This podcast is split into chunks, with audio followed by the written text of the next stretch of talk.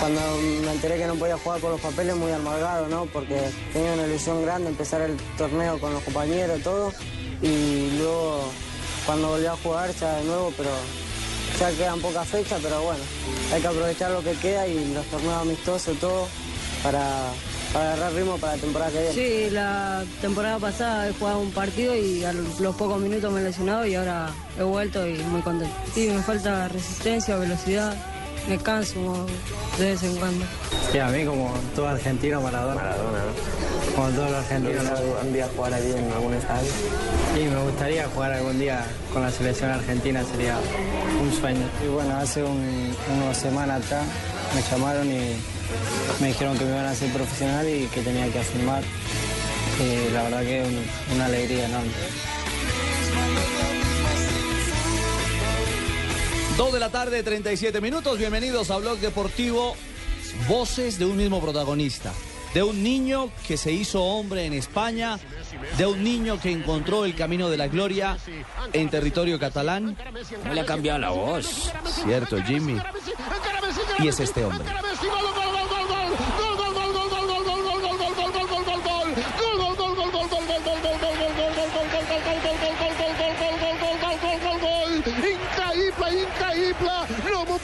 No m'ho podia imaginar! No, no lo puedo imaginar. ¿no? No, mi señora. Leonel Messi, hoy hace 10 años, Nelson, eh, comenzó la historia de este chiquillo. Bueno, por fecha exactamente el día anterior comenzó la historia de este chiquillo que hoy se ha convertido en todo un fenómeno mundial. Yo tenía una inquietud. ¿Quién descubrió a Messi? como El papá. El papá. Sí, el lo- papá fue el que pero, él que se en el mundo del fútbol, digo, ¿quién Él, el papá. ¿Es Él, que el papá gran parte de su carrera el papá. ¿El Él papá el lo promocionó, fue quien, quien lo guió. Ah, ¿lo vendió? Sí, quien lo acercó al proceso en el Barcelona. Pero digo, al papá, ¿quién lo ayudó? Era del medio del fútbol, que ustedes llaman. No, a ver, la historia de Lionel Messi, con la pongo buenas tardes para don Ricardo y para todos los compañeros, para contarle a esta señora, que llega un poco desinformada. Sí, Lionel. Messi eh, comenzó a jugar en Newell's.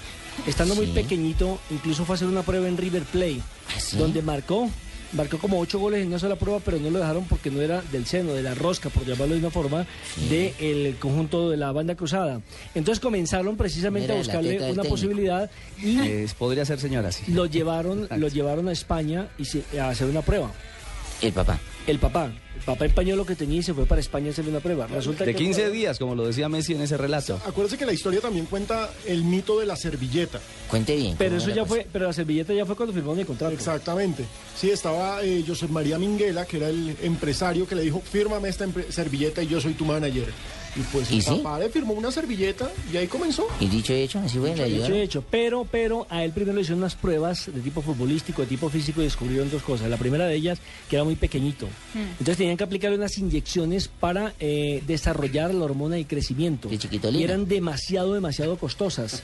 cosa que eh, eh, cada, cada tratamiento le costaba casi la mitad del sueldo mensual a un Jorge Messi, que en ese momento trabajaba en Buenos Aires. Entonces, ¿a qué se compromete el Barcelona? Primero que todo, a darle ese tratamiento de tipo médico. Y lo segundo, algo que logró convencer a los directivos del Barcelona para firmar esa servilleta de la cual está hablando mi compañero Alejandro Pino, es el hecho de que estando en el hotel, en el cuarto de hotel, le dieron una manzana. Una naranja mejor. Y empezó a hacer la 21 con una naranja encima de la cama. Entonces, ¿qué pasó? El empresario grabó Sí, ese pedacito. Y dijo, esto es sorprendente. Y fue y le mostró ese pedacito de video a los directivos y eso sellada con la un coco, con alguna cosa, pero... Quedó Sí, uno sabe, mi señor. firmada. No, ha sido con Pues cualquier entonces, cosa. sí, entonces sí vale es la, la, la, como la perseverancia del papá, que en esta, con muchos papás que dicen yo tengo Es el mismo caso de nuestro piloto Juan Pablo Montoya. Tienen que haber mucho que ver el padre, que es el que Yo soy todo. el que lo saqué a él. Ah, pero Ah, no Yo fui el que le ayudé Sí. a todo, por No favor. Me tiene que dar crédito a mí. Ah, sí. O sea, lo de Pablo Montoya no. Pero no. es cierto- Absolutamente, de ¿Es por cierto Dios. que Juan Pablo Montoya anda todas las carreras, que es muy loco? Anda las carreras siempre a quinta velocidad, 355 caballos de potencia, muchas cosas más. Mi gracias, Richie. Lo cierto es que queríamos dar apertura a este programa rindiendo homenaje a, a- a uno de los grandes. Ha dicho Maradona que no necesitará ser campeón del mundo para ya estar en, En el historia. Olimpo de los mejores. Adiós, Babal. Pues eso dice Diego, ¿no? ¿no? Y para recordar a los oyentes, 340 eh, 40 goles tiene Messi con el Barcelona nomás y 37 con la selección eh, albiceleste. Y eso lo dijo también el controvertido Mourinho. De él y de Cristiano Ronaldo, que no necesitaban ser campeones del mundo para hacer los, los fenómenos que son las estrellas que son actualmente. No, y Lo- cifras, cifras, 200 triunfos con Sí, el Barcelona, eso no lo suma Y, va a goles ser- y- y póngale cuidado que con la edad que tiene Lionel Messi, apenas 27 años, va a terminar siendo el goleador de toda la historia de la Liga Española. Es cierto, puede llegar a serlo muy pronto.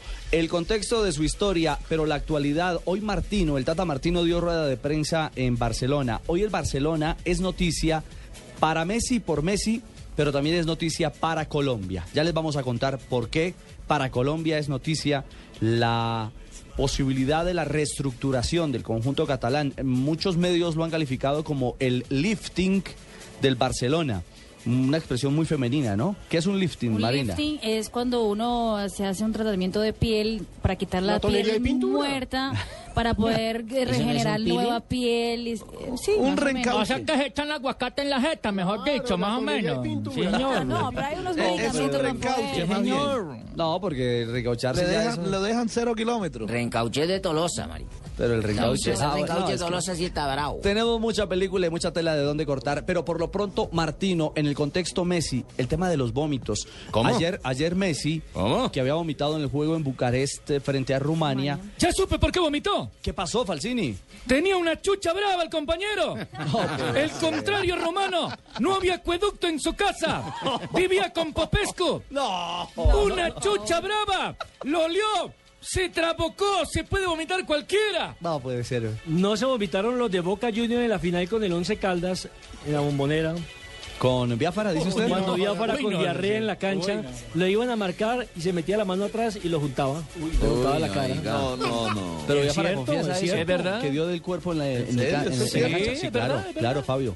A ver, Fabio, ¿usted cuándo se- ve que yo vengo aquí con especulaciones? Él se puso, él se puso Muy a malito. menudo, muy a Él se puso, no, no, se puso es una malito. cagada suya. Se puso malito, malito de la barriga Se puso en, en malito. pleno partido. Pero vengan, señores, escuchemos malito. un poquito a Martino, porque está inquieto con el tema de las vomitadas reiterativas de Messi.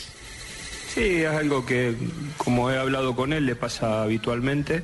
Eh, incluso en algún momento ha, ha ido a ver especialistas. No, no lo ha podido solucionar, pero tampoco es algo que alarme porque le pasa habitualmente y, y no le impide absolutamente nada a la hora de jugar un partido. Entiendo que no es algo normal, pero no le afecta en absoluto en el desarrollo de- de su trabajo. Bueno, ahí está la primera expresión del técnico Martino, que no le afecta en su trabajo, que a él no le parece realmente normal. No, es que no es normal porque además no es la primera vez. Lleva cinco vomitadas en un año. Toda la Liga Española chuchenta. Se ha vomitado todo el tiempo. Pero mire, el mismo Lionel Messi ha dicho que el problema ya se le volvió Como común. dijeron que se ha vomitado ha marcado de dos y tres goles. Era de no, no, rutina, pero no era solamente se le ha, se ha vomitado en la cancha, Oiga. sino también en su casa, en cualquier Pero momento. tiene que ser- le y que si se ha hecho no mil normal. exámenes Cuadro médicos, médico. pero que no le logran determinar qué es lo que está ocasionando que le La el respuesta vómito o del le vomitólogo Nelson Asensio.